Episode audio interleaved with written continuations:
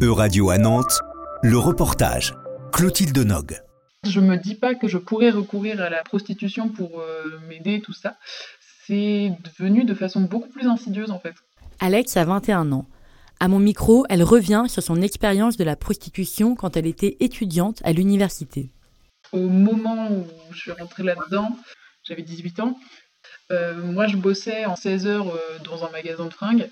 Et à côté de ça, j'étais en études à la fac. Donc euh, bah, j'avais mon loyer à payer, j'avais tout ce que tu as à payer en ville de manière générale. Et à ce moment-là, j'avais pas les aides étudiantes. Première question que je demande, c'est ça rapporte combien sur une heure quoi?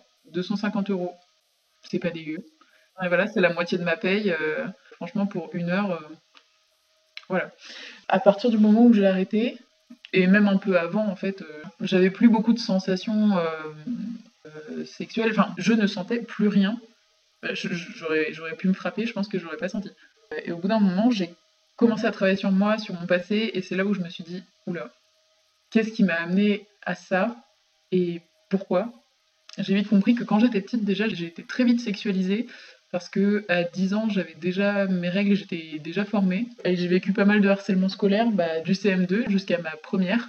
Ça tournait beaucoup autour du fait que j'étais formée, j'avais conscience de mon corps et de ma sexualité très tôt. On m'a vite prise en grippe parce que euh, j'étais ce qu'on appelle une pute. Ça pendant 7 ans, tous les jours, euh, à l'école, par tout le monde, sans avoir d'amis ou qui que ce soit pour t'épauler, bah, ça fait que bah, t'imprimes et euh, tu te mets à, à, croire que les autres ont raison et en fait t'es une pute. Donc euh, tu vas dans le sens de ce qu'ils disent. En France et en Europe, les recherches autour de la prostitution étudiante sont moindres et les chiffres sont peu fiables. Les associations de terrain témoignent notamment de leur difficulté à prévenir et à intervenir. Quand on intervient à l'université, euh, on se retrouve dans un milieu euh, un peu plus clos.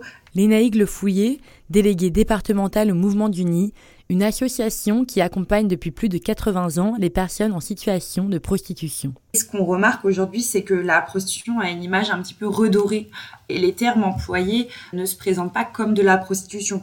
On va avoir des étudiantes qui nous parlent plutôt euh, d'escorting, euh, de ce qui est appelé le travail du sexe. Du coup, notre discours, il est moins euh, entendable, on va dire, par rapport à un discours plus simple de dire c'est mon corps, c'est mon choix, donc une reprise des slogans qui, qui n'avaient rien à voir avec la prostitution à la base à un moment T, il y a une problématique de précarité. Pourquoi on en arrive là et qu'est-ce qui est fait par les pouvoirs publics pour sortir de cette précarité étudiante, proposer euh, plus d'accès aux aides sociales, euh, etc. Et on voit qu'aujourd'hui, c'est pas le mouvement qui est donné. Les étudiantes, euh, malheureusement, se retrouvent confrontées voilà, au fait de payer leur loyer, finir les mois et, et la prostitution apparaît comme, comme une solution.